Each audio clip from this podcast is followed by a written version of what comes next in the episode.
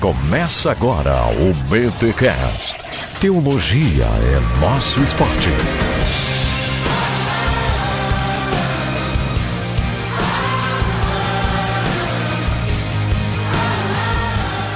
Muito bem, muito bem, muito bem. Começa mais um BTcast de número 118. Eu sou o Rodrigo Bibo e é o Deuteronômio fazendo escola.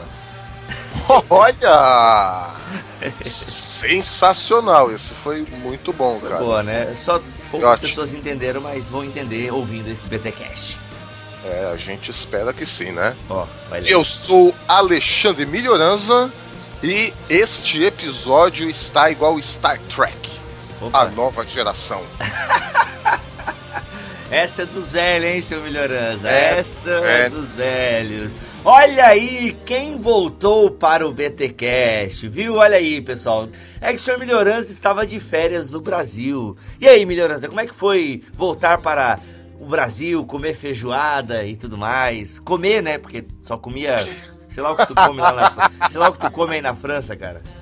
Ah, não, minha esposa ela é especialista em fazer comida brasileira com ingredientes franceses, né? Hum, olha aí. Não, mas voltar pro Brasil depois de dois anos aqui na França foi ótimo, né? Rever a igreja, amigos, parentes, família, é, divulgar o nosso projeto missionário foi, foi ótimo. Ah, que legal, cara, que bacana. E o projeto missionário aí na França com universitários está indo de vento em popa.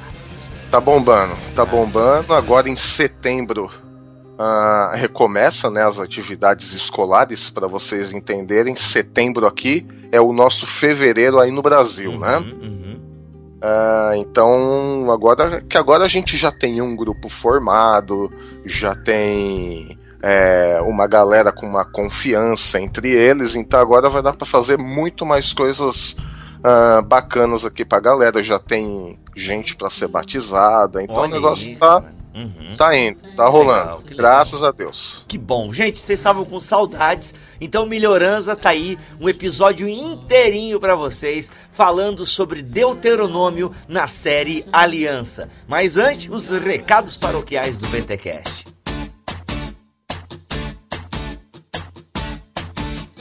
Cartão postal, carta viva, boa nova do amor.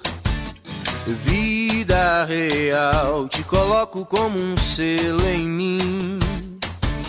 Muito bem, dos recados paroquiais do BTcast dessa semana, eu quero avisar que agora nós temos uma lista de distribuição no WhatsApp. Olha só que chique onde nós chegamos.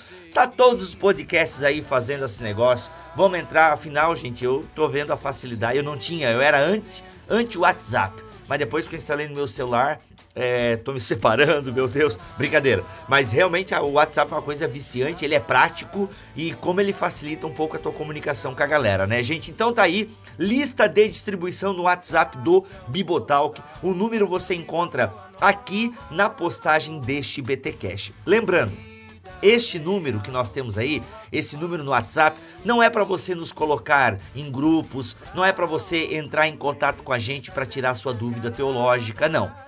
É, se você quiser fazer isso, use outros canais. Essa lista de distribuição é para você receber devocionais semanais, as atualizações do nosso ministério e também poder mandar o seu efeito BT Cash, ok? Então é só para isso que serve a esse número no WhatsApp, beleza?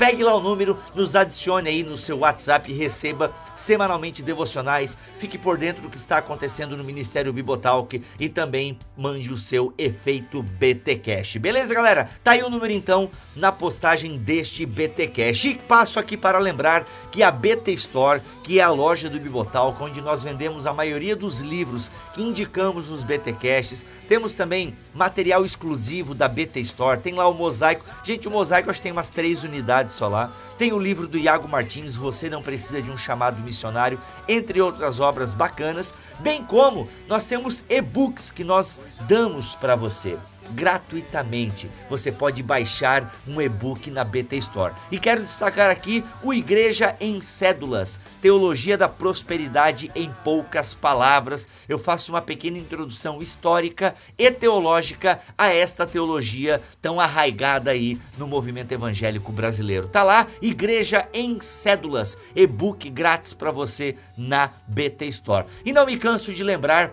que este BTcast está chegando até você graças aos mantenedores, a galera que tem sustentado o Bibotal, que obrigado mesmo, pessoal, a todos os mantenedores. Se você curte o nosso trabalho, tem condições financeiras, entre lá no bibotalk.com barra mantenedores e veja com quanto você pode colaborar. Lembrando só se você pode, se a coisa não está apertada, aí você então torne-se um mantenedor do nosso ministério, ajude-nos a continuar no ar, ok? Tá lá então mais detalhes no bibotalk.com barra mantenedores. É isso aí, vamos então pessoal para o BTcast que está show de bola, mate a saudade de Alexandre Melhoranza. Olha aí, confere então mais um episódio da série Aliança. Eu carrego, é uma carta que não fala nada, nada, nada de mim.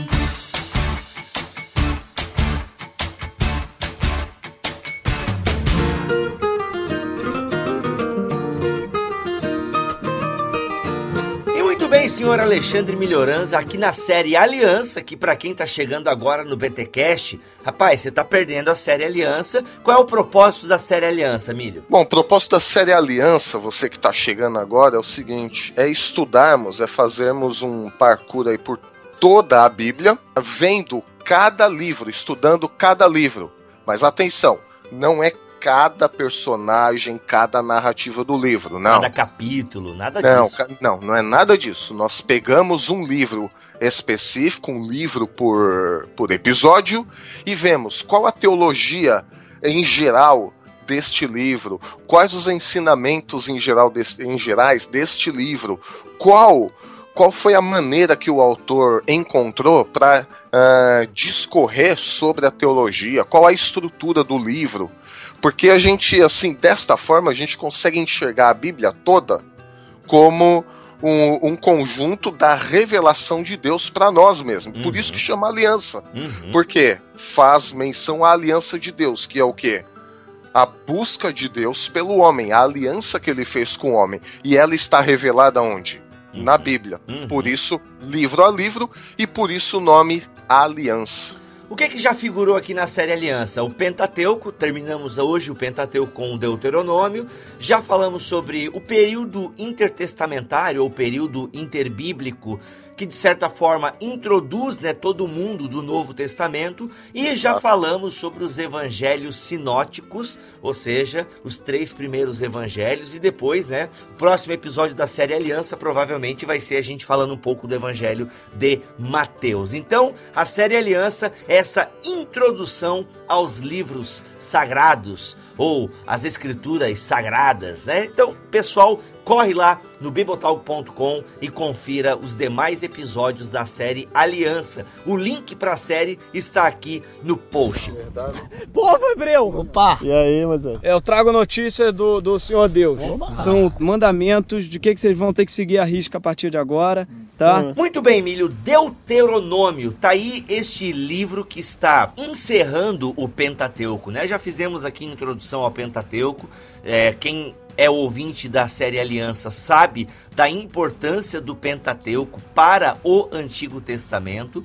E dentro do Pentateuco, poderíamos dizer que o Deuteronômio ele acaba tendo um destaque maior ao longo de todo o Antigo Testamento. É, é notável, né, Milho? Essa proeminência do Deuteronômio nos demais livros é, do Antigo Testamento. Inclusive, é o livro mais citado por Jesus. Se o Pentateuco já tem esse destaque né, em todo o Antigo Testamento, foi provavelmente a primeira parte a ser canonizada é, dentre o povo judeu ainda que eles não utilizem esse termo cano, mas eu quis dizer que foi reconhecido como escritura sagrada e teve autoridade no povo judeu, o Deuteronômio se destaca deste, é, nesse sentido. Ele se destaca por quê? E por que Deuteronômio é tão importante? Primeiro, do ponto de vista histórico, não da literatura em si, porque isso a gente vai ver e vimos lá no, na introdução ao Pentateuco que há controvérsias né, sobre a finalização deste livro, uhum. mas do ponto de vista histórico canônico, esse livro é importante por quê? Porque nesse exato momento do Deuteronômio, o povo estava prestes a entrar na Terra Prometida, uhum, né? Uhum. E esse é o último livro antes do povo entrar na Terra Prometida. Então, assim, de tudo que foi dito, de tudo que foi aprendido, de tudo que foi vivido nesses séculos todos, tudo se concentra em Deuteronômio, antes da entrada na Terra Prometida. E por isso, toda a história, exceto, claro, os livros históricos pós-cativeiro, que são os livros de crônicas, Esdras, Neemias e Esther, esses são livros históricos pós-cativeiro, mas todos os livros históricos até o cativeiro babilônico, toda a teologia desses livros está amparada em Deuteronômio. Uhum. Né? Então, quando Jeremias vai criticar a idolatria, vai criticar a justiça social, quando Isaías também lá dentro do palácio vai fazer as suas críticas. Todos os outros profetas pré-exílicos vão fazer as suas críticas teológicas, sociais, morais e, e, tudo mais. Eles vão fazer com base no Deuteronômio. Uhum.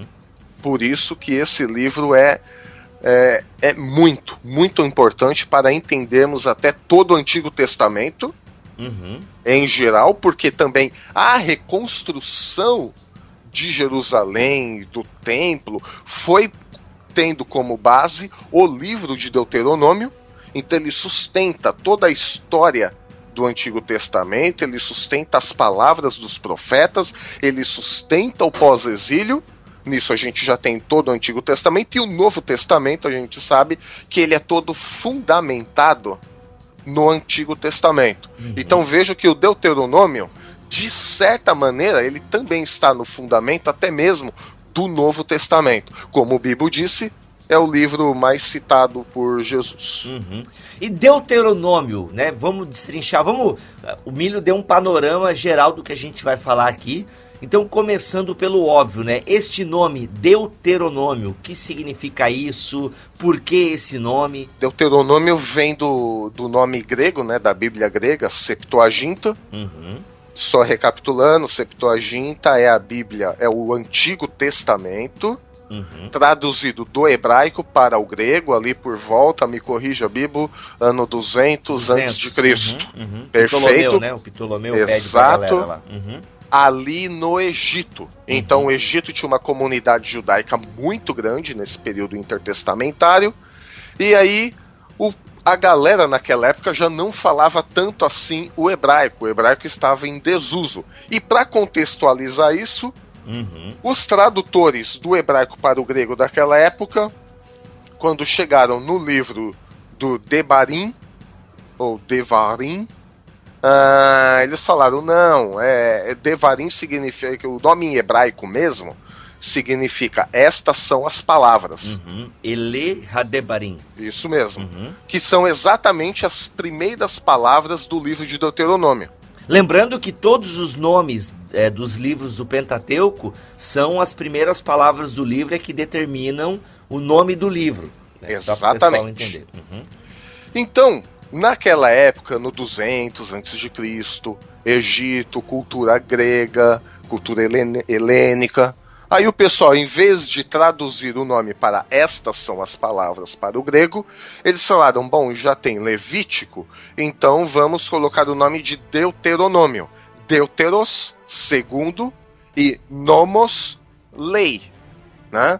Falar, como se fosse uma segunda lei ou segundo o pronunciamento da lei, talvez até Também. faça mais sentido com a teologia do livro, né? Olha, agora que você falou isso, eu prefiro, eu nunca tinha parado para pensar nisso, eu até prefiro isso, cara, segundo o pronunciamento da lei. É porque, porque se segundo, a gente é... Não, porque se a lá, gente é...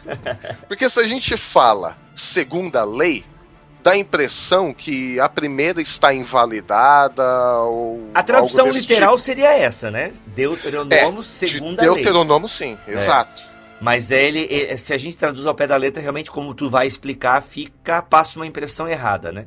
É, então. Na verdade, eu prefiro encarar o Deuteronômio como uma recapitulação que aí sim, isso que, que você acabou de falar, Bibo, Uhum, é sensacional porque é o segundo pronunciamento da lei uhum. antes da galera entrar na Terra Prometida. Só que tem um porém, né?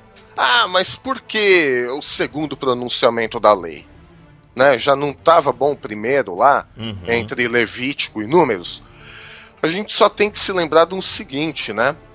O povo tinha ficado já 40 anos no deserto, 38 anos só em Kadesh Barnea, né? Uhum. E, e aquela primeira geração que saiu do Egito já não existia mais, exceto Josué e Caleb. Então era um outro povo, era uma outra geração. Daí por isso que eu brinquei que, que era um episódio meio Star Trek, a nova geração. Por quê? O povo que saiu do Egito já tinha morrido. Era uma nova geração. Então, esse segundo pronunciamento da lei, esse Deuteros Nomos, ele, ela precisava ser revista, precisava ser atualizada. E aí, só para deixar um, um petisco aqui, um tiragosto, ah, tem um caso que eu sempre lembro, ah, que é o caso das cinco filhas de Zelofeade. Nossa, Hã? que isso, velho. É, inclusive é um bom nome para você colocar no seu filho, Zelofeade. Ah, é um homem? É um homem. Então esse Zelofeade, ele tinha cinco filhas, não tinha tido filhos, né? E aí no correr lá da história, ah, no deserto e tal, ele não teve filho, ele morreu, as terras de- dele deveria passar para a família e não ficar com as filhas, porque ele não tinha um filho homem, porque senão passava as terras para este filho homem. Aí as filhas de Zelofeade, as cinco, chegaram lá em Moisés, explicaram a situação, e o próprio Deus falou para Moisés, nas palavras da própria Bíblia: elas têm razão, vamos modificar essa coisa aí. Porque quando fizeram a primeira lei lá em Levítico, a lei era essa. Durante o correr da história, durante o caminho, durante a caminhada de 40 anos no deserto, algumas coisas aconteceram, aquela geração se foi, e agora, como esse exemplo que eu dei de Zelofeade das suas cinco filhas, sem um filho homem para herdar as terras, algumas leis precisaram ser revisadas. Então vejam que própria lei de Deus, a própria lei que ele tinha dado ao povo, sofreu uma revisão conforme a cultura, conforme a história do povo ia acontecendo, Uhum. ia se modificando. Isso só reforça a ideia também, Emílio, de que o próprio Pentateuco, isso a gente já falou lá no primeiro episódio, ele é fruto de uma tradição também. Ele Exato. sofreu um processo. Até essa tua defesa, ela é uma defesa bem ortodoxa, né? Ah, eu- Eu sou ortodoxo. É porque você... é, que bom, isso é ótimo, né? Você está colocando uma, você tá colocando o Deuteronômio bem no período realmente em que ele se propõe a, a dizer que é, que é ali a entrada na Terra e tudo mais. Mas a gente sabe que o Pentateuco como um todo, ele sofreu vários processos redacionais ao longo da história de Israel. E, e o próprio Pentateuco dá indícios disso. Né? Quando ele cita, por exemplo, a terra de Dan, e a gente sabe que a terra de Dan só vai ganhar esse nome depois, lá com a conquista de Josué. Então, Ah, o própria palavra templo, santuário em Deuteronômio. olha Em aí. Levítico não tem isso. Uhum. Então pressupõe-se que já existia um santuário e não uma tenda. Uhum.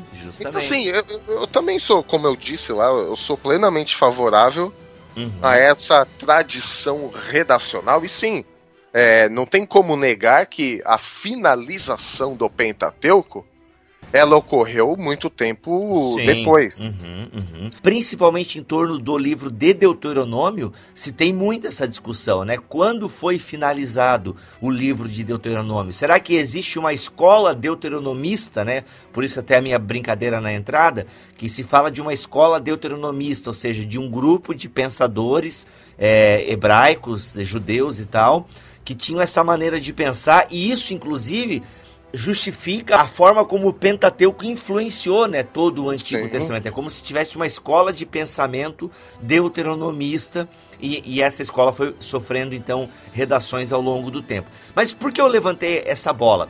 Só para dizer, e, e, se a gente ficar dentro do argumento do milho só, tá? Ah, percebam que não é que agora Deus vai mudar a palavra dele conforme a cultura.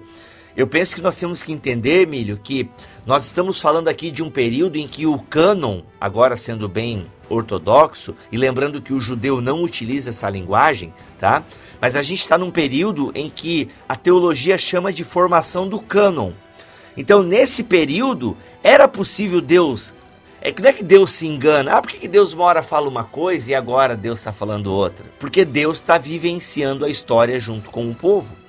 Sim. É. A, gente... a, Bíblia não caiu pronta do céu. Isso. Algumas pessoas pensam isso, né? Caiu pronto. Puf. Não, tem a humanidade da Bíblia também. A questão Exato. do adultério, por exemplo, não é vontade de Deus. Mas por causa da dureza do coração de vocês, aí Moisés vai lá e coloca umas regrinhas pro divórcio. Então percebam que a Bíblia é palavra de Deus, mas é uma palavra de Deus que cai pronta. Ela é uma palavra de Deus que também caminha junto com a história do povo de Deus. Isso na, durante a formação do cânon, né? Depois que o cânon foi fechado, Aí, meu amigo, é isso aí. É a palavra de Deus, ela está aqui fechada e ela agora não se muda e não se adapta agora em relação à nossa cultura. Ah, a nossa cultura agora está aceitando determinado tipo de comportamento sexual. É, isso aqui na Bíblia está meio ultrapassado. Vamos reescrever Romanos 1. Não, não dá, tá? Paulo não, poderia ter mudado caso fosse vontade de Deus. Agora, não dá mais. Depois que escreveu e fechou o cano, meu amigo, agora isso é palavra de Deus. O que nós estamos querendo dizer aqui com isso é que Deus. Eu sei que isso soa bastante. É, qual é aquela teologia que Deus vai fazendo a história junto com a gente, como se Deus não soubesse o futuro? Ah, Teísmo aberto. É, eu sei que isso soa. Na verdade, meio... é a teologia do processo. Né? É, eu sei que isso soa um pouco essa teologia, mas é que não é isso que eu quero dizer. Eu quero dizer que Deus, ele sabe de todas as coisas, ele é soberano, onisciente, onipresente. Onipotência, onisciência, onipros, Todas essas coisas. Mas, ao mesmo tempo, a gente percebe essa humanidade da Bíblia. Né, de como a Israel foi é, reconstruindo o Pentateuco ao longo da sua história, principalmente o Deuteronômio. Quer ver um exemplo, Milho? A questão é. do, do decálogo. O decálogo em Deuteronômio não é exatamente igual ao decálogo de Êxodo 20. Exato. É bem parecido, mas, por exemplo, o decálogo no Deuteronômio 5, ele dá uma certa ênfase ao mandamento do sábado. E o mandamento do sábado, a gente sabe que ele vai ganhando bastante importância ao longo da história de Israel.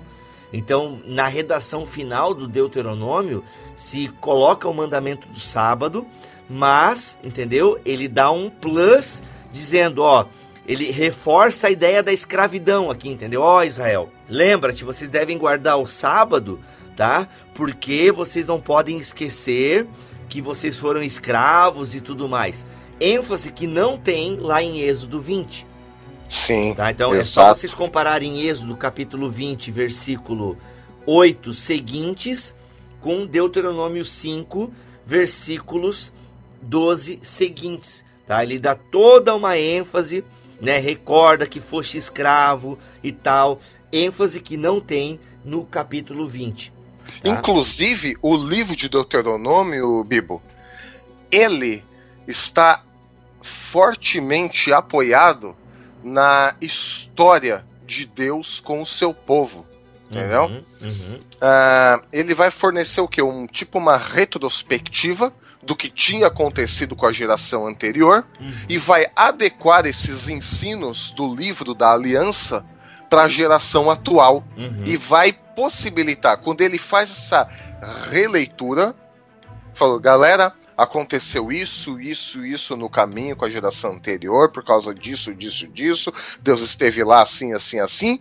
E isso, na verdade, quando ele reforça esses ensinos antigos da geração anterior para a geração atual, que, que, o que na verdade o Deuteronômio está fazendo? Propondo uma renovação da aliança. Ele está dizendo o seguinte: ó, do mesmo jeito como eu, o Senhor, fui com a geração passada, eu estou sendo com essa nova geração. Ou seja, o meu amor, a minha graça, a minha misericórdia ela não tem fim. Vai de geração em geração, que é inclusive o que o salmista, baseado em Deuteronômio, vai propor. Por quê?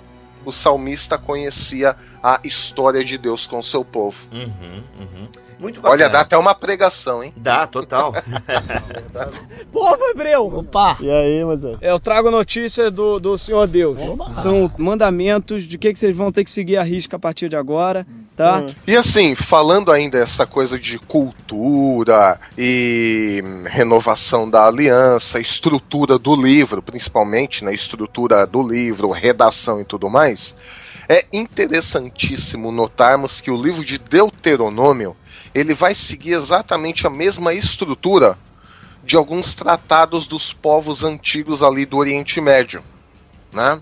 Uh, Para que isso, né? Então o, o redator, né? Moisés ou os redatores, né? Porque Moisés. a gente tem os Moiséses, porque a gente tem que assumir pelo menos que teve Moisés, sendo bem ortodoxo aqui, Sim. Uhum. e, ao, e um outro alguém, porque Moisés não iria escrever a própria morte, né? Sim. Uhum. Então você tem no mínimo, no mínimo, dois autores. Uhum. Então falemos de autores. Os Eu posso autores. dizer que é Moisés e a escola deuteronomista. Sensacional, é que você é mais teólogo, né? Eu, não, eu sou mais liberal mesmo. ai, ai, ai, a galera vai à Então. loucura. A escola deuteronomista, né? Ela identificou isso, né? Uhum. Então, os autores, quando eles foram fazer essa revisão da lei é, para essa nova geração e tudo mais, o que, que eles identificaram? Né? Eles já viram, foi bom, tem povos aqui que já têm os tratados, né? A gente cita aí, por exemplo, o Código de Hammurabi, que ele é bem mais antigo que o, o Deuteronômio. Uhum. É, eles datam em cerca de 1700 antes de Cristo. Exato. Então, você vê, e o Deuteronômio é mais recente. Uhum. Então, tanto mais recente nos dois sentidos, né? Uhum. Tanto para aqueles que gostam de datar posteriormente ou anteriormente, nas duas datas, ele ainda assim é mais recente que o Código de Hammurabi, né? Uhum. Mas o que que acontece? Por exemplo, o Código de Hammurabi e alguns outros tratados, né? Ahn, desses povos mais antigos ainda que os hebreus. Quando eles tinham que fazer alguma convenção social, algum conjunto de lei, alguma coisa assim, eles sempre tinham um título do trabalho, né? Que identificava o autor, e também tinha aquela coisa da vassalagem, né? A gente estudou isso na escola que a gente não presta muita atenção, né? Mas tem lá, né, o, o, o vassalo e o senhor. Então, o senhor, o poderoso, o rei, o general, o mais forte lá da turma, ele tinha feito alguma coisa boa ali para alguém. E aí ele estabeleceu algumas condições. Falou: ó, eu tenho exército. Vocês precisam de proteção. Então eu protejo vocês e vocês cuidam das minhas lavouras. É basicamente, tem muito mais coisa, gente. Só que esse episódio é Deuteronômio e não vassalagem. Uhum. Vassalagem deixa pra gente falar quando falar do cativeiro, né, da Síria invadindo Boa. Israel. Aí... Exatamente. Então o título dos tratados desses povos antigos, eles identificavam o autor, o rei, o deus, o general, o chefão, o poderoso, que seria a parte superior, e o seu direito de ter feito esse tratado. Você tinha um que a gente chama de prólogo histórico, que, que é? Eu, superior, havia feito alguma coisa ah, em prol de um povo, em prol de, da parte mais fraca envolvida nesse tratado. Dado isso, eu colocava um monte de obrigações.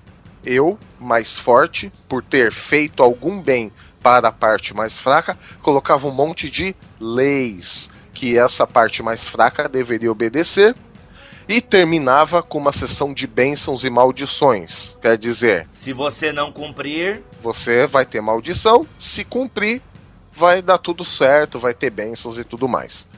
O Deuteronômio segue basicamente esse mesmo princípio. A parte do título a gente encontra ali até o verso 5 do capítulo 1. Né? Estas são as palavras, vai dar o título ali, né? Do, do tratado, vai identificar o autor, o superior, e vai identificar o direito de Deus ter feito aquilo. que é exatamente o que a gente falou uh, alguns minutos atrás, de um Deus que se envolveu com seu povo na história. Então isso está tudo no título. O prólogo do livro, esse prólogo histórico, vai até o capítulo 3 de Deuteronômio, onde vai ser relatado o que Deus, o cuidado de Deus com esse povo. Dos capítulos 4 de Deuteronômio até o capítulo 26 são as leis, as obrigações que o povo tinha, uma vez que o superior, no caso Deus, no caso Javé, tinha feito por esse povo. O capítulo 27 vai tratar das garantias e da leitura dessa lei.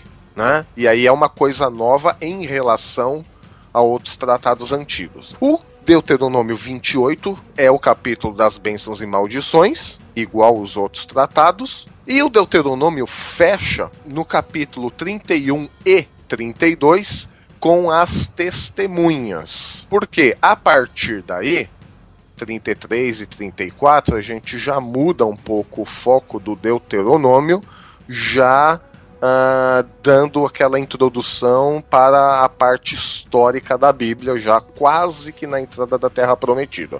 Então, em termos de lei, de aliança, a gente analisa o Deuteronômio até o capítulo 32, e como a gente viu, ele segue exatamente a mesma estrutura de outros tratados antigos do povo daquela época. Para quê? Os autores viram e falaram, gente, já está pronto. Isso aqui tem uma ordem lógica, o povo consegue entender, está claro? Sim, para nossa cosmovisão, para nossa sociedade e cultura de hoje, isso atende. Ah, então vamos adequar as nossas leis nesse padrão aqui. Então não tinha nada de novo assim que inventar. Claro, o conteúdo é totalmente diferente. Não estamos falando de conteúdo aqui. Estamos falando de forma, estrutura, uhum. estrutura. Uhum. exatamente. O livro, grosso modo, Milho, ele é dividido, é, tu já falaste isso, né? Mas só agora pra gente pontuar aqui. Sim. São, a base do livro de Deuteronômio são os três discursos de, de Moisés, a gente poderia dizer isso? Exato. Uhum.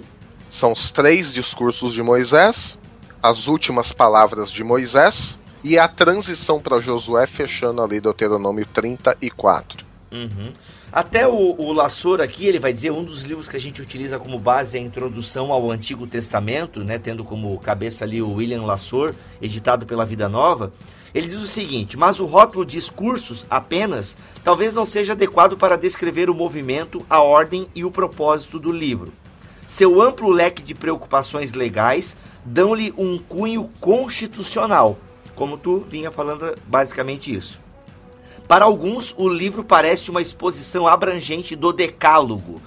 Essas descrições de gênero indicam que o caráter de Deuteronômio corresponde mais ao de um documento que ao de uma simples coleção de discursos. Ou seja, por mais que a base do livro sejam os discursos de Moisés, o livro é mais do que isso, né? Ele tem mais um cunho constitucional.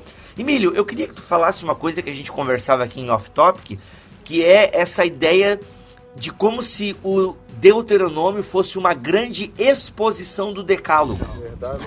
Povo hebreu! Opa! E aí, Moisés? Eu trago notícia do, do Senhor Deus. Opa. São mandamentos de que, que vocês vão ter que seguir a risca a partir de agora, tá? Hum. Bom, então, nós temos esses três discursos de Moisés e eles estão bem bem distintos na Bíblia, né? Como a gente viu, Deuteronômio começa com estas são as palavras. A partir do capítulo 4, verso 44, a gente tem um outro momento onde está escrito o seguinte: esta é a lei que Moisés apresentou aos israelitas. Aqui começa o segundo discurso de Moisés.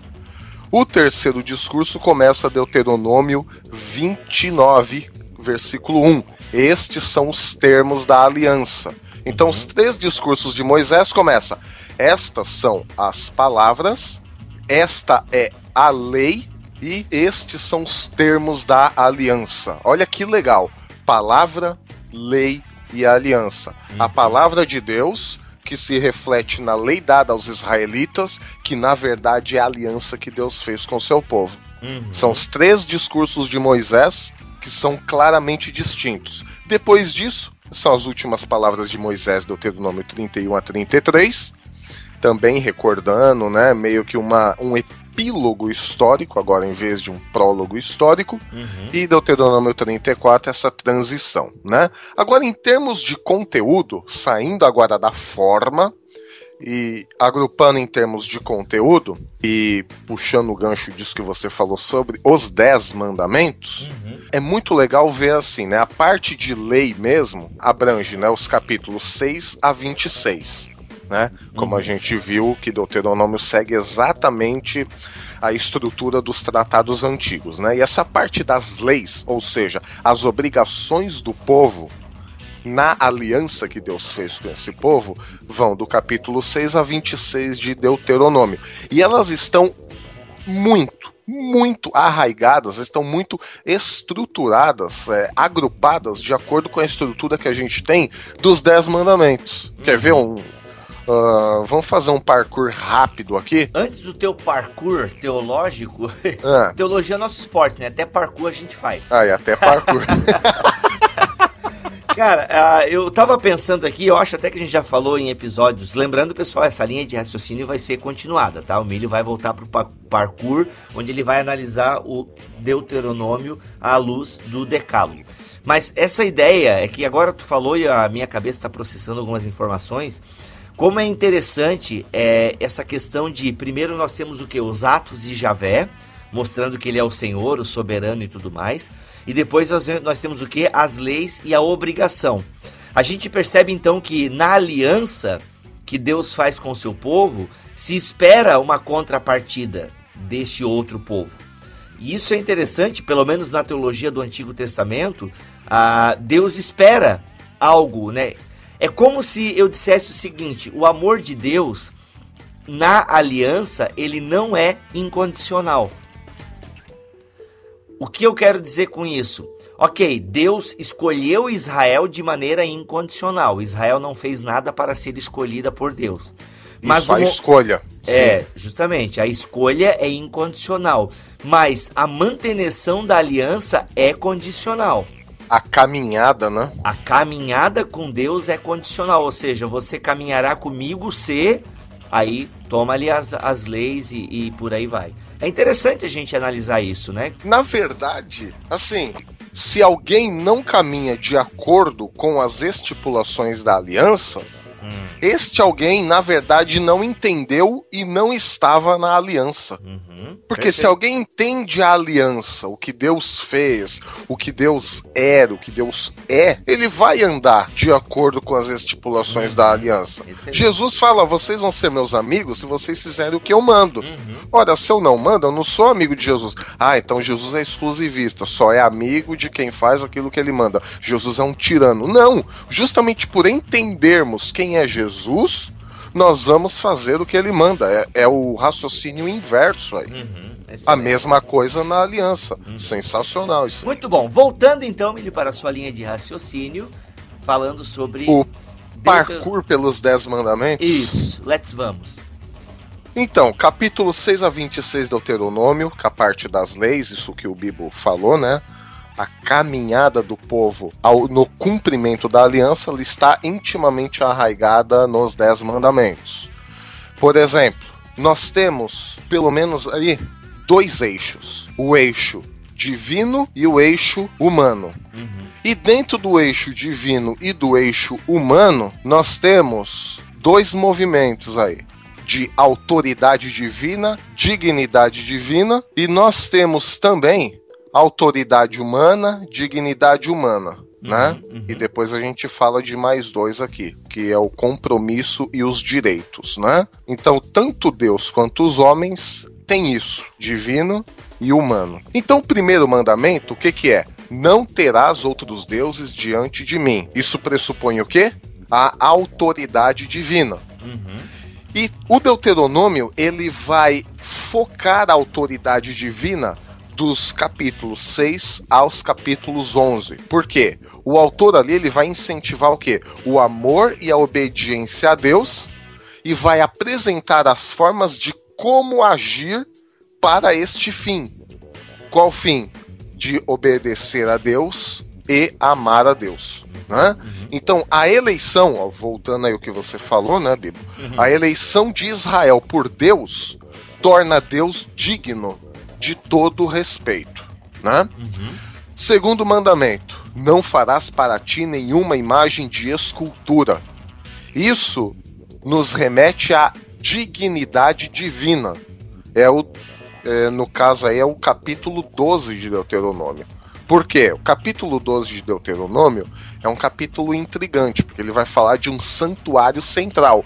Mesmo que na época de Deuteronômio não existisse um santuário central, Uhum. por isso alguns vão dizer que foi uma redação posterior. Mas vamos esquecer a análise redacional por um momento e vamos nos concentrar aqui no conteúdo, né? Uhum. Não farás para ti nenhuma imagem de escultura, remete à dignidade divina, por quê? Tá ligado Quando você culto, diz. né? Exato. Por quê? Quando você fala de um uso de um santuário central, isso quer dizer que ah, os israelitas eles seriam impedidos de usar quaisquer santuários cananeus, né? Para quê?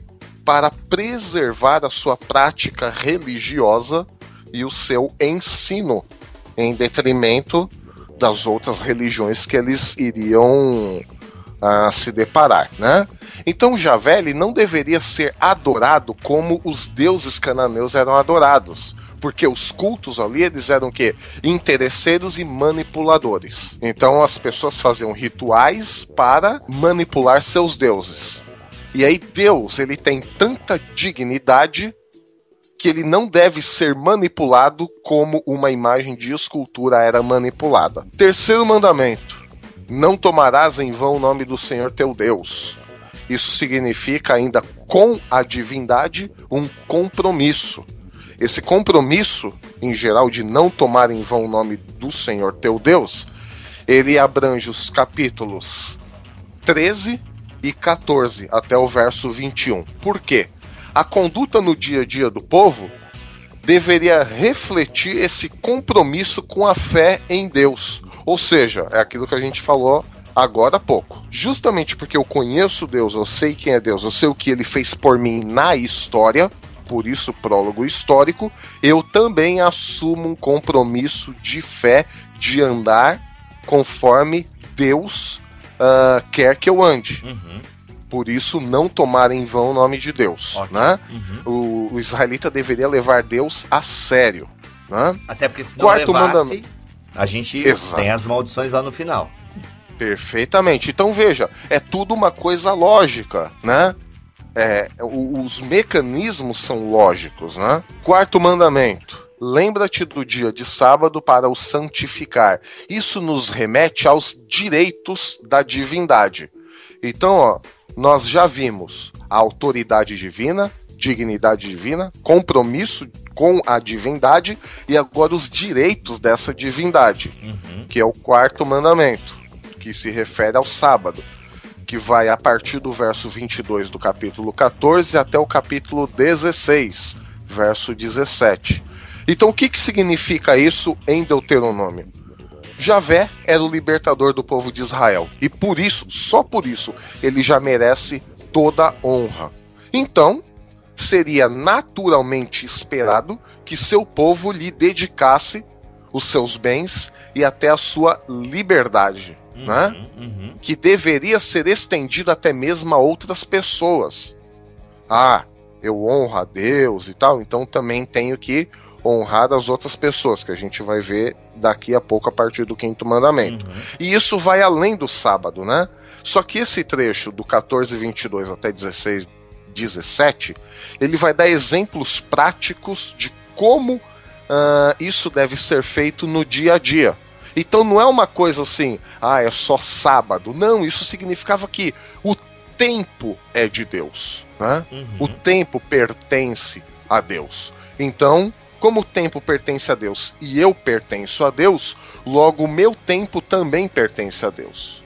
E aí eu vou procurar agir de forma a honrá-lo e glorificá-lo dentro do meu tempo também. Uhum. Excelente. E aí, nesse, nesses capítulos, a gente encontra coisas práticas do dia a dia, como eles faziam isso.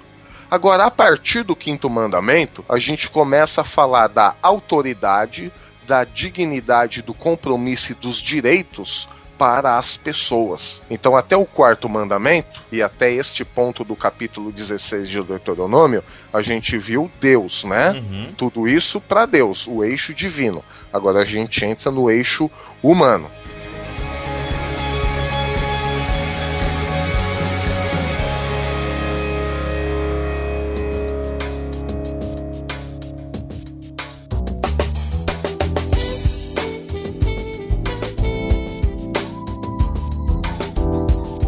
Primeiro mandamento desse eixo humano, que seria o quinto mandamento, é honra teu pai e a tua mãe, que pressupõe o quê? A autoridade divina. Uhum. Né? E aí a gente começa a ver outra coisa que a gente viu lá em Gênesis. O homem foi feito à imagem e semelhança de Deus, não é? Sim. Tá aí. A imagem e semelhança de Deus refletida na lei. Uhum. Deus tem autoridade? Tem. O homem também tem. Deus tem dignidade? Tem. O homem também. Deu- devemos assumir um compromisso com Deus? Tem. Tem que assumir com os outros humanos também. Né? E por aí vai. Então, quinto mandamento: honra teu pai e tua mãe. Capítulo 16, versos 18 até o capítulo 18, né? Esse trecho ele vai fazer o quê? Ele vai enfatizar a autoridade humana para garantir a preservação da aliança. Uhum. E aonde começa a aliança? Começava no lar com a autoridade dos pais nos filhos. Hum, olha aí. E aí, claro, aproveitando esse gancho da autoridade que começa no lar, Deuteronômio ele vai expandir para outros ramos da sociedade. Por isso que ele vai falar de juízes, reis, profetas e até sacerdotes. Ora, sacerdotes existia, mas veja aqui, profetas e reis, juízes. Mais uma coisa para a gente ver que Deuteronômio ele sofreu aqui um processo redacional. Muito bem. Aí, claro, aí sempre tem que ter uma certa dificuldade, né? Uhum. Mas aí, geralmente a gente engloba o sexto ao oitavo mandamentos, que é não matarás, não adulterarás e não furtarás. Esses estão um pouco mais desconexos entre si. Ah, isso quer dizer assim, que eles não estão tão na sequência quanto os outros, né? Mas, de uma forma geral, esses trechos aí a gente pode procurar. Tem Deuteronômio 19, 22, 23 e uma parte do 24, né? De uma forma geral, esse trecho ele vai tratar sobre a dignidade da existência humana. Entendeu? Por isso que ele fala: não matar, não adultere e não furte. Por quê? O homem também tem dignidade. Deus tinha sua dignidade, deveria ser honrada e respeitada. Mas o homem, por ser a imagem e semelhança deste Deus Criador, também tem a sua dignidade. É por isso que não se deve matar, nem adulterar e nem furtar. Mas atenção, por causa do contexto da época, Uhum. que nós não tínhamos a Declaração Universal dos Direitos do Homem, não tínhamos a Convenção de Genebra, não tínhamos tratados de pós-guerra, não tínhamos tratado de Versailles.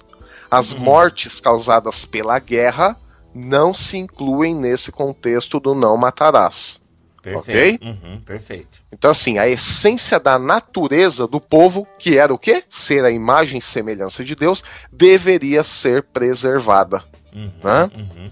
Então, esse trecho vai falar sobre a dignidade da pessoa, né?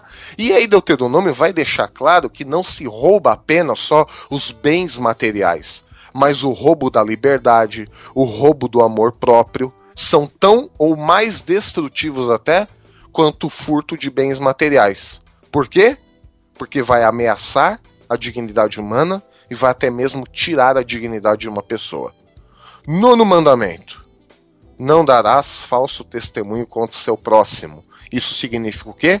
Que cada um de nós, cada um do povo, cada um, cada membro do povo de Deus tem um compromisso com o seu próximo, tem um compromisso com a humanidade. Isso está lá em Deuteronômio 24. Todos os mandamentos de Deuteronômio 24, 8 a 16, vai tratar sobre o compromisso com a humanidade, cuja base é não darás falso testemunho contra o seu próximo. Por quê? Devemos tratar o nosso próximo com sinceridade. A confiança mútua uns nos outros é o resultado do quê? De levar o compromisso com a aliança a sério. Quem tem aliança com Deus tem também uma aliança com a humanidade. Afinal, servir a Deus é fácil, né? É, então. É servir, ah, eu Exato. sirvo a Deus, eu louvo a Deus, Senhor, te adoramos, te servimos. O cara põe no carro lá, propriedade exclusiva de Jesus, o adesivo. Exato. Mas não dá nem carona por mão, né, pra ir pra igreja. Então, se eu, Pois eu, é. eu até tava dizendo pros meus alunos, né? Ah, servir a Deus é muito fácil, né? A galera levanta a mão, diz que serve a Deus, mas, cara, servir a Deus é servir ao próximo. Claro, calma, calma, calma, calma, calma. Eu sei que essa frase, assim, isolada e perdida no vento, ela é- pode soar complicada. Mas se tu olha pros mandamentos, maluco, tá lá, metade das tábuas é compromisso religioso com Deus, a outra metade das tábuas é compromisso social. Então, de nada adianta, né, tu te- ter compromisso com Deus se tu não tem compromisso com a sociedade, se tu- não tem compromisso com os irmãos e tal.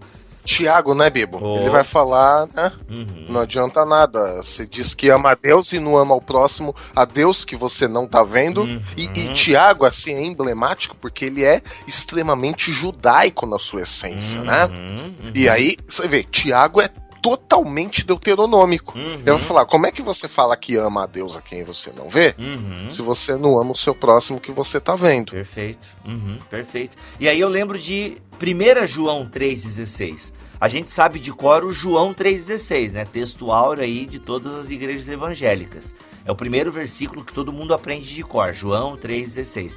E 1 João 3,16? Eu acho que é esse que a gente devia decorar. E eu não vou falar, você vai ter que olhar na sua Bíblia. Vamos seguir. Olha aí, ó.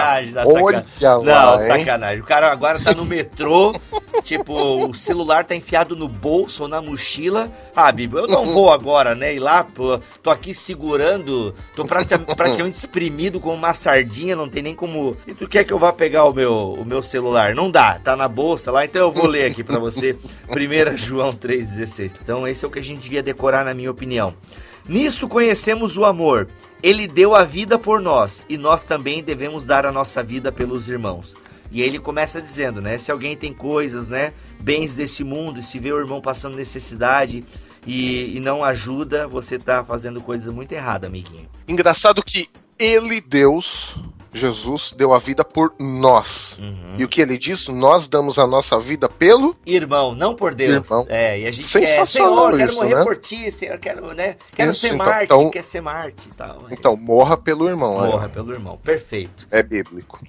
E encerrando aqui a parte estrutural e de Não, conteúdo. encerrando o BTcast, né, meu amigo? Já tá quase uma Tudo. hora isso aqui. o pessoal tá com saudade de ti, O- mas não é pra tanto. O décimo mandamento, que é não cobiçarás coisa alguma que pertença ao seu próximo, faz menção aqui pra nós dos direitos humanos. Né? Uhum. E aí, assim, direitos humanos eh, não se trata dessa discussão social de hoje, século XXI, tá? Uhum. Então, assim, não cobiçarás coisa alguma que pertença ao seu próximo. Todos os mandamentos que estão ali entre Deuteronômio 24, 17 e 26, 15, sugere que os direitos individuais devam ser protegidos, Uhum. pois os hebreus não deveriam desejar nada que fosse do seu próximo. Uhum. Então, ao mesmo tempo que cada um tem que cuidar do seu irmão, em contrapartida, ninguém deveria desejar o que é do outro. Por que não deveria desejar o que é do outro? Que é feio. Porque tá todo mundo também, e é um mandamento, Uhum. porque eles viviam numa sociedade da aliança onde cada um cuida uns dos outros, né? Uhum. Onde cada um cuida uns dos outros, não deveria ter lugar para cobiça dos direitos individuais. Uhum. Por quê?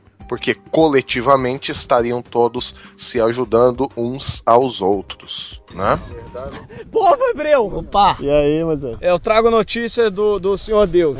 São mandamentos de que, que vocês vão ter que seguir a risca a partir de agora, tá? Milho, pra gente ir caminhando pro final do episódio, lembrando que sempre o BTcast é uma introdução, gente. Aqui a gente só levanta umas bolas e tal. É fundamental que você corra atrás de mais conteúdo e tal. O livro que a gente indicou, né, o Introdução ao Antigo Testamento do Lassor, que ainda não vende na BT Store, ok? mas procure ele, que ele é um livraço. Boas introduções ao Antigo Testamento vão conter Muito essas boas. ideias que a gente vai é, estar trazendo aqui. Mas, Mili, pra gente encerrar então, ah, falar um pouco do propósito e conteúdo do livro de Deuteronômio. Bom, até como título de conclusão mesmo, né? A gente viu até agora que o livro de Deuteronômio, fazendo até uma recapitulação, vai abranger alguns assuntos. O local de adoração de Javé, Uhum. embora ainda não tivesse, mas Deuteronômio fala, né, do santuário, a gente viu pelo menos uma das funções aqui do santuário. Ainda que ele não As- seja uma centralização do santuário, como alguns estudiosos pensam, né? Ah, Isso. Deuteronômio quer centralizar Jerusalém e tal. Não tem, tanto que ele até fala da, da- de se fazer um santuário em outro lugar. Então, é A sinal- ênfase é a adoração de Javé. Isso, não tem tanto, não é tão é, jerusalemita, assim. Isso, é, Uhum. exato. É, tem uns que gostam de ver muito Jerusalém, né? Uhum. Bom, como acabamos de ver, as leis organizadas de acordo com os Dez Mandamentos e o amor à obediência a Javé, Deus da aliança, Uhum. né? Uhum. Bom, com relação à lei em geral, a gente pode dizer o seguinte, né? No antigo Oriente Médio, os povos ali do entorno da Palestina, eles tinham muita dificuldade para entender e decifrar a vontade dos deuses deles, né? Uhum. Então, por isso que eles faziam muitos rituais, muita magia, se cortava, é, sacrificava filho, para tentar entender um pouco da mente do Deus deles, né? Só que o hebreu não tinha esse problema. Por quê? Porque o Deus Javé, Uhum. ele tinha decidido se revelar de uma maneira mais lógica, coerente. E aí ele usou o quê? A lei para mostrar o que ele estava, o que ele, este Deus, estava requerendo desse povo que tinha sido escolhido. Então, é um negócio que eu, que eu sempre gosto de frisar, né? A lei, na verdade, é a demonstração da graça de Javé para o povo. Então não tem isso. Ah, o Antigo Testamento é a lei, o Novo Testamento é a graça. Não. Ah, e era o tempo da lei, agora é o tempo da graça. Isso não existe. Por quê? Para um povo que tinha sido escolhido sem mérito, sem nada, Deus chama esse povo, liberta esse povo, dá um conjunto de leis. Ó, se vocês quiserem viver bem, tá aqui. Poxa, isso é uma graça, não é? Não é uma dádiva, Uhum, uma graça. uhum. Porque enquanto os outros povos não tinham isso. Então a lei, na verdade, é demonstração da graça. Tem graça no Antigo Testamento? Sim, todo, lei, todo o Antigo Testamento é graça de Deus. Uhum. Tem lei no Novo Testamento? Sim, porque a nossa lei agora é o amor, né? Uhum. E até mais Então- difícil de. Claro, que tem Exato. as leis cerimoniais são chatas pra Dedéu, né? Tem umas É, leis. E outra, a, a circuncisão. Se bem que a circuncisão faz bem pra higiene peniana, mas. ah, enfim, tem umas leis cerimoniais bem chatas e tal. mas tirando, cara, o resto, mano, é, as leis do Novo Testamento é mais difícil. Porque o Antigo Exatamente. Testamento só punia se o cara fosse pego no adultério, né? Se o cara fosse É. bom, fosse, digamos aí, um 007 da, da promiscuidade, tá de, tava de boa.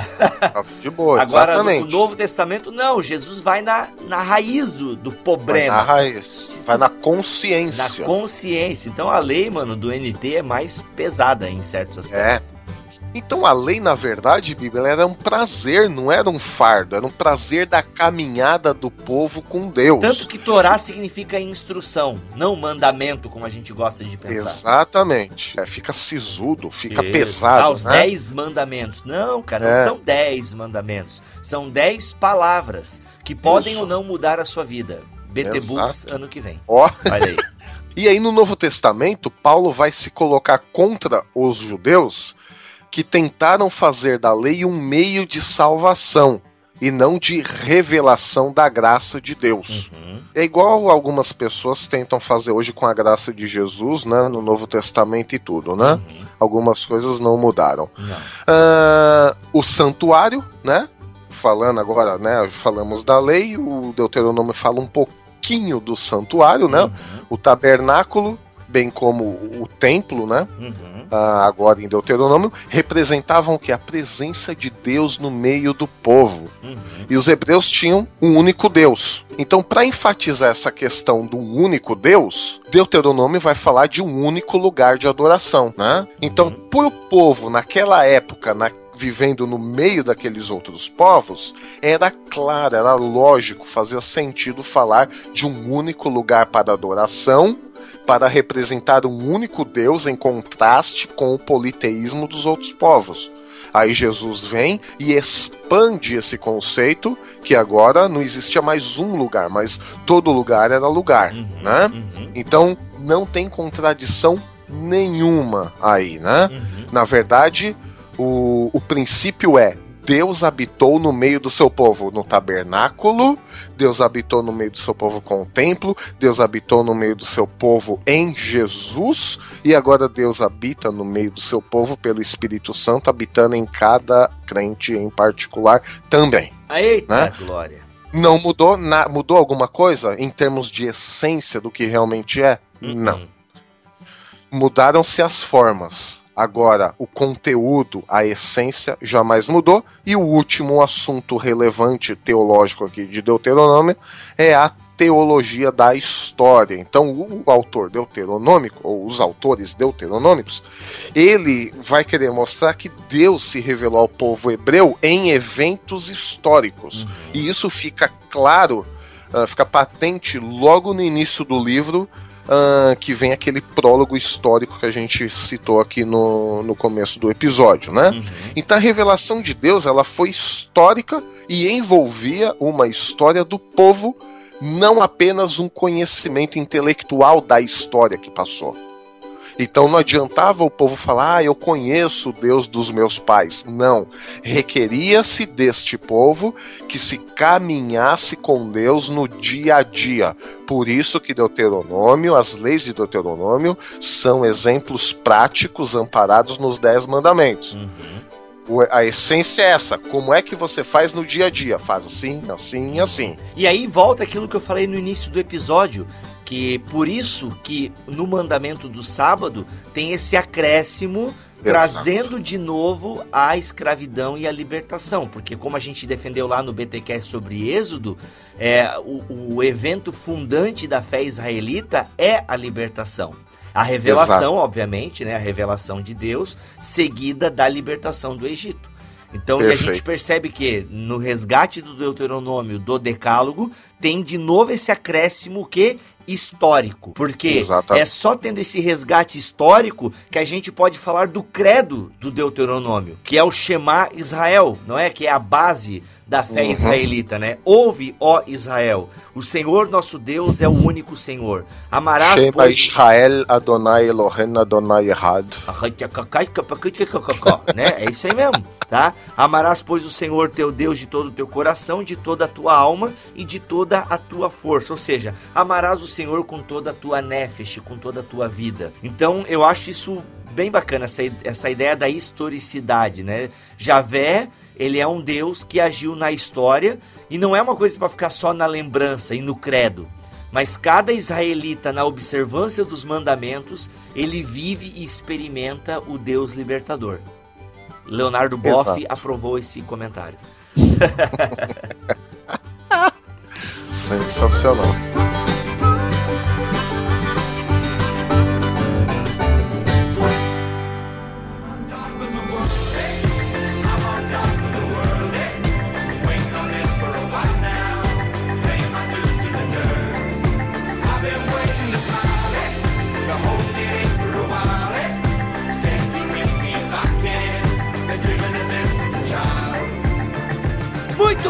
Pessoal, mataram a saudade de Alexandre Melhoranza? Olha aí, foi um episódio só dele, só pra ele. Não, que só dele.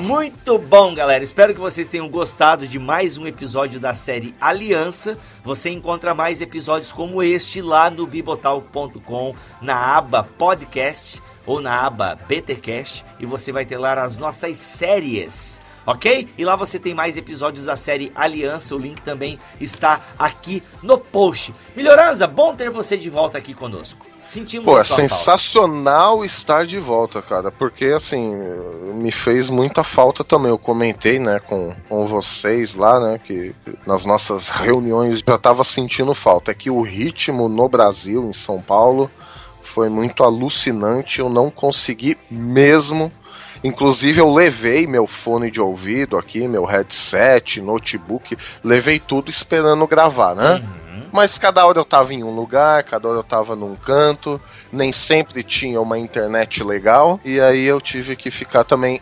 abstinente nas gravações, mas agora estamos de volta. podcastal. Exatamente. Também agora estamos mal. aí. Isso. Faz mal. Legal, gente. Eu sou o Rodrigo Bibo, vou ficando por aqui. E é isso aí, o meu Deus é o Deus que me tirou também do Egito, da terra da servidão. Olha lá, hein? E eu sou o Alexandre Melhoranza e deixo para vocês essa bênção de Deuteronômio, já que Deuteronômio também tem as bênçãos. Opa! E no capítulo 28. Se vocês obedecerem fielmente ao Senhor, ao seu Deus, e seguirem cuidadosamente todos os seus mandamentos que hoje lhes dou, o Senhor, o seu Deus, os colocará muito acima de todas as nações da terra. Todas essas bênçãos virão sobre vocês e os acompanharão se vocês obedecerem ao Senhor seu Deus. Vocês serão abençoados na cidade e serão abençoados no campo. Olha aí. E se você não obedecer, coloca lá o CDzinho da Bruna Carla. Meu advogado é o meu senhor. Ele me ajuda. amém, gente. Amém, amém. Amém.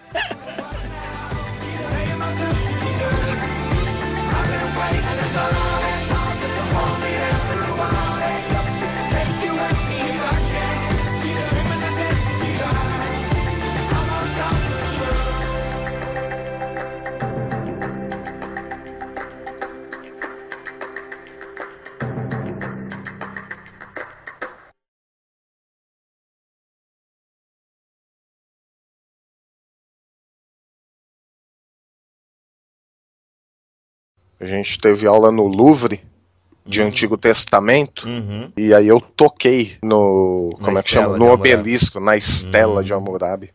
Quer dizer não podia tocar né? Mas mas brasileiro. O brasileiro sendo brasileiro. Ai ai ai. Ai eu olhei assim pro lado eu só dei uma tocadinha assim. Falei ah, meu Deus toquei no código de Hammurabi